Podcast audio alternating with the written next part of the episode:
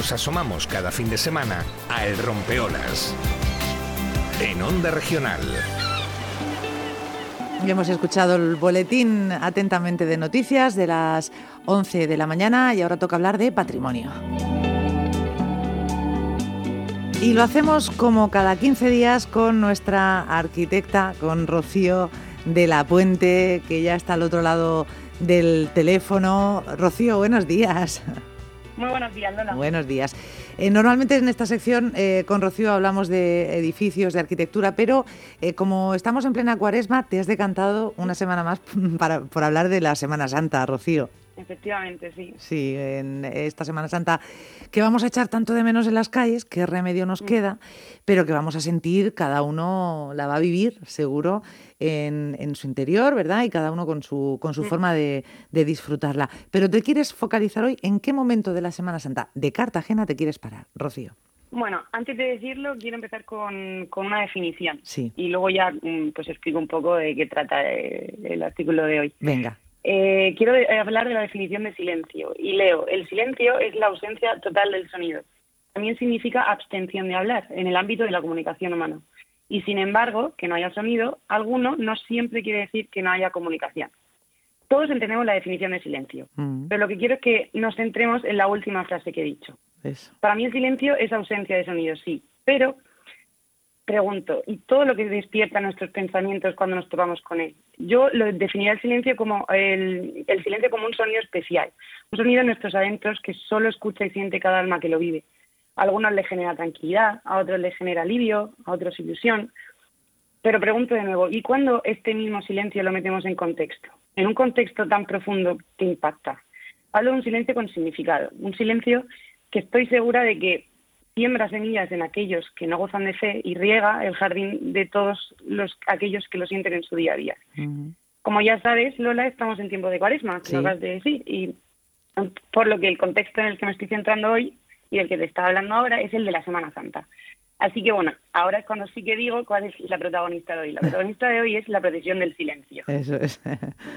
Sí, es una procesión en la que la oscuridad se apodera de Cartagena. Es un día en el que nadie la teme porque lo compartimos todos juntos y de alguna manera alumbramos pues Cartagena con nuestra presencia, con nuestra admiración y con nuestras oraciones. Por tanto, en resumidas cuentas, eh, estaríamos hablando de un día en, en silencio y a oscuras, pero no un día sin sonido ni sin luz.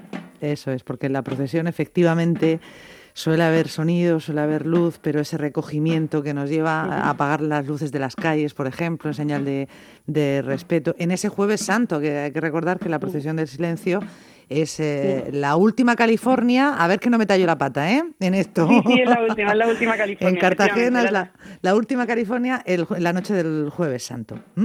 Sí. Y bueno, ya me centro un poquito más en la historia de la procesión. Em, la procesión no era lo que es en la actualidad. Hay muchas fuentes que aseguran, hay como un doble origen, según las fuentes que he ido buscando. El, primer origen data de 1928, que es cuando solo participaba el primer trono que conocemos ahora, que es el del ex Homo. Eh, este trono está representado por la imagen del Cristo del Prendimiento.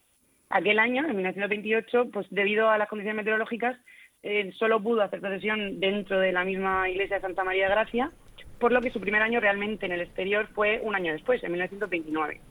Luego llegó la República, luego se suspendió y, ya al finalizar la Guerra Civil, pues fue cuando reaparecería junto a la que llamamos la Virgen de la Esperanza, que antes se le llamaba la Virgen del Silencio, que es otro de, los tronos que conocemos a día de hoy.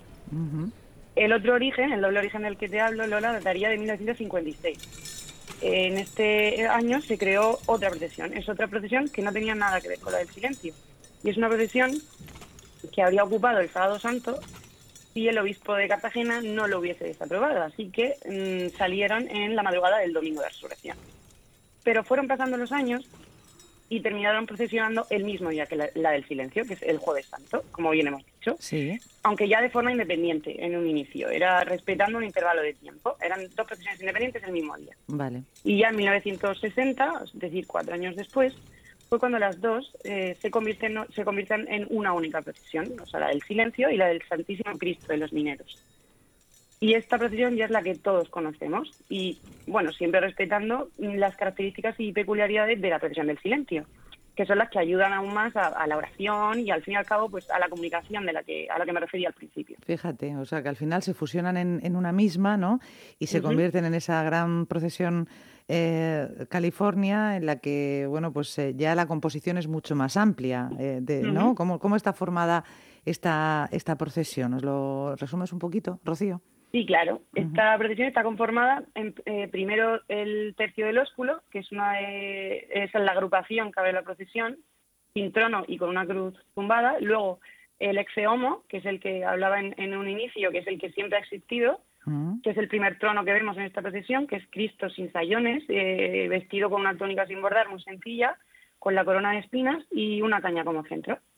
Luego ya el siguiente sería el Santísimo Cristo de los Mineros, que es ya Cristo ya crucificado, que lo que quiero aportar aquí es que mm, lo que más me llama la atención en esta parte de la procesión son las sombras que, eh, que proyecta la cruz sobre los edificios de Cartagena. Al ser las calles tan estrechas, es, es un ambiente que está combinado perfectamente con el resto de, los elementos de esta procesión y impacta mucho. Impacta mucho, sí, sí es verdad. Sí. Mm.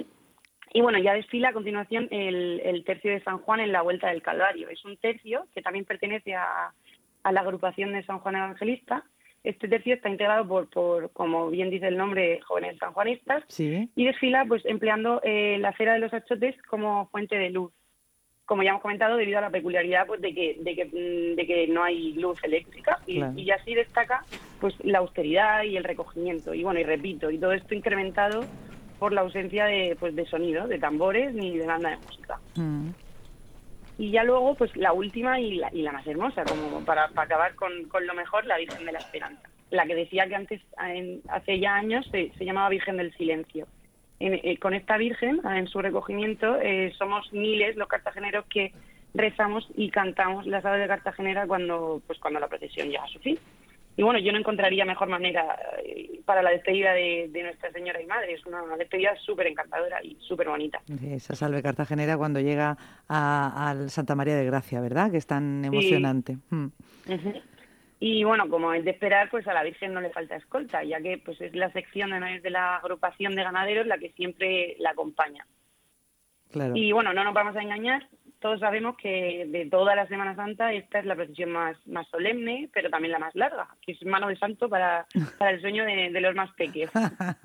sí, y, que cuesta trabajo, ¿eh? que a veces aguanten, ¿eh? cuando hay familias que cogen las sillas para ver la procesión entera, los peques los ves ahí un poco, pero en fin, al final ahí están, ¿eh? eh consiguen, consiguen verlo, eh, la afición que van creando los más peques también. Sí, efectivamente. Y nada, pues nada, que por último decir que, bueno, que he hablado en el, al principio de dos de nuestros cinco sentidos, que son la vista y el oído, pero quiero hablar también del olfato. Mm. Y porque yo recuerdo, y, y, bueno, supongo que recordarás, y los que estén escuchando, que, que hay un olor que invade el centro de Cartagena, que es un olor a incienso, a flores y, arbustos de, Cartagena. Y, y, decir que lo importante, habla de sentidos, pero para mí lo importante no son los sentidos, sino cada una de las infinitas y de las buenas sensaciones que, nacen en nuestro interior.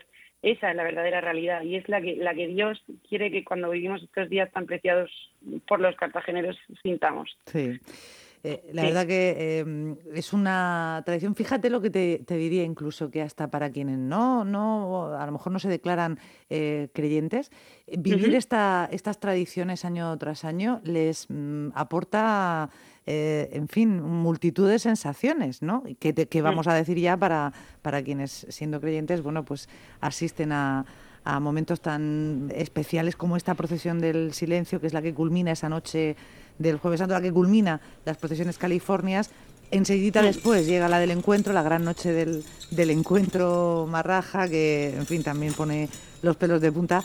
Eh, es, mm, eh, me parece muy acertado toda esa descripción que haces de, sin música, porque no hay música, sin la luz de la ciudad, sin embargo, cómo la procesión ilumina y llena de sonido nuestro, nuestras sensaciones, ¿no? Eh, está muy bien descrito. Eh, y luego toda esa riqueza patrimonial, ¿eh? ya que estamos en este apartado hablando de patrimonio que tiene la Semana Santa. ¿Cómo estaría de bien tener un, museo de la Semana Santa ahí? Cartagena lo está luchando desde mucho, pero parece que no acabamos de verlo. Eh, como arquitecto me imagino que sería un sueño poder proyectarlo, ¿no? Si a ti te dicen, vamos a, idearlo, eh, se te ocurren mil, mil ideas, seguro, en Rocío. Sí, sí, sería increíble, pues no, tenía ni idea de que estábamos intentando hacer eso. Ojalá algún día se... Se, ha hablado, sí, se ha hablado muchas veces, pero no, es una cosa que no ha acabado de, de fructificar. La verdad que es muy complicado porque, claro, eh, el patrimonio que tiene cada cofradía, que es riquísimo y amplísimo, se guarda con mucho celo, eh, está distribuido también por... En fin, es muy complicado, sería muy complicado qué elegimos, qué ponemos, dónde lo ponemos y qué amplitud tiene que tener el sitio, pero en fin, eh, bueno, pues yo creo que es una idea que daría mucho realce y que a ver si al final la vemos cuajar la de ese Museo de la mm. Semana Santa en Cartagena, ¿no? Y mira que estoy hablando desde el, desde el desconocimiento. A lo mejor algún hermano mayor que me esté escuchando nos puede, nos puede ilustrar mejor, pero eh, yo creo que sería un proyecto que animaría también a visitar la ciudad, Rocío. Sí, desde luego. Yo, yo lo mismo, digo lo mismo, que no te creas tú que yo tengo mucho cuidado al, escribir esto y al hablar contigo, Lola, porque hay gente que sabe muchísimo y me informo muy bien para, para no equivocarme en nada. La Semana y bueno, decir que, cada 15 días estoy con, estoy con vosotros, pero que semanalmente el, el, artículo se pueden, lo, lo, pueden encontrar en, en, el periódico digital Cartagena Diario. Eso es. En esa sección Deja que te cuente de cartagenadiario.es eh, esta y otras eh, de, los artículos de Rocío de la Puente los pueden ustedes consultar, leer, releer. Están ahí todos en esa sección, deja que, te cuente. Bueno, pues nos está sirviendo un poco mm, para vivir la cuaresma de otra forma, ¿eh? estos regalos que nos estás haciendo, recordando esas procesiones, Rocío, em, en fin, con ese punto de vista de quien las ha vivido desde pequeño, porque tú te recuerdas desde siempre, ¿no? Viviendo las procesiones. Claro, desde pequeñita, soy de aquí, nací aquí y todos los años. claro, efectivamente. Bueno, eh, muchísimas gracias, de verdad, querida Rocío. Eh, ha sido un placer de nuevo conversar unos minutos contigo y, en fin, cuídate mucho y dentro de 15 días, si no pasa nada, aquí nos encontramos de nuevo, ¿de acuerdo?